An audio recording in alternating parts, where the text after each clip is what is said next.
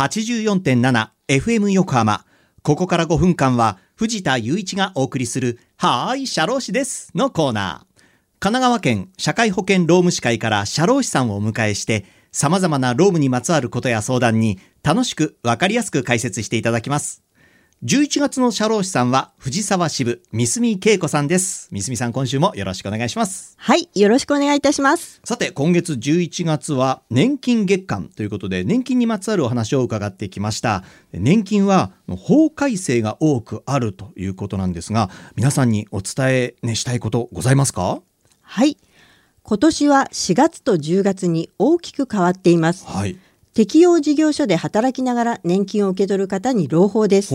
ほう60歳前半で年金を受け取る権利のある方は、給与や賞与の額、総報酬月額相当額と基本月額、老齢厚生年金の報酬比例部分の月額を合わせて28万円を超えると、今まで年金が一部もしくは全部が停止されていました。はい今年の4月からは基準額が47万円まで上がりました今まで年金が停止されていた方も緩和されるようになり年金を受け取りながら働きやすくなりました。はい。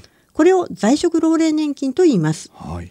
ね今年4月と10月ということで、ね、年2回あったってことですね法改正がね。で他にも何かあれば教えていただけますか？はい。10月から変更になったこととして適用拡大といって社会保険に加入される方が増えることになります。はい今まで配偶者の扶養内で働いている方は自分では社会保険料を払っていなかったのですが10月1日以降働く会社の規模によって配偶者の扶養から外れて自分で社会保険に加入し保険料を支払わなければいけなくなります。具体的な、まあ、要件はどのようなものなんでしょうか？はい。社会保険に加入されている従業員の方が常時101人以上いる会社ではい週20時間以上月8万8000円以上2ヶ月を超えて働く方でかつ学生でない方です。この要件に該当する方は10月1日からは社会保険に加入しなければならなくなります。はい。このことを適用拡大と言います。はい。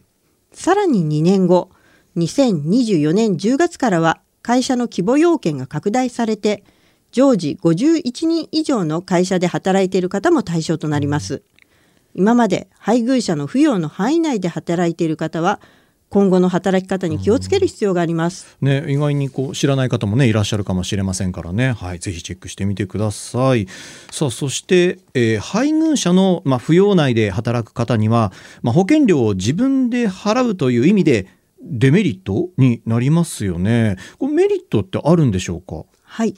確かに自分で社会保険に加入すると実際に自分の給与から社会保険料が引かれて手取りが減額するのでデメリットだとか思われがちなんですがはい。将来のことまで考えるとメリットが大きいのですあそうなんですね。メリットとしては厚生年金保険に加入することによって自分の将来受け取る年金額を増やすことができますはい。さらに社会保険に加入するということは、はい健康保険にも加入することになるので、はい。一定期間働けない場合に生活保障として傷病手当金の支給を受けることができます。傷病手当金は万一業務以外の怪我や病気の死傷病が原因で働けない間の1年6ヶ月の生活保障としての保険給付です。また出産手当金の給付を受けることができます。はい。出産手当金は産前産後の休業をする場合に給与の代わりの生活保障として支払われる保険給付ですいろいろとこういうに聞くとメリットあるということですね。はい。ということで、リスナーの皆さんいかがだったでしょうか？はい、社労士です。では、皆さんからのメールもお待ちしています。社労士さんに聞いてみたいことや、このコーナーへの感想もお待ちしています。メッセージをご紹介した方には、はい、社労士です。オリジナルステッカーとオリジナルエコバッグをセットにしてプレゼントいたします。メールアドレスは、社労士アットマーク、fm 横浜 .jp、社労士アットマーク、fm 横浜 .jp まで。また、この番組のポッドキャストもアップされています。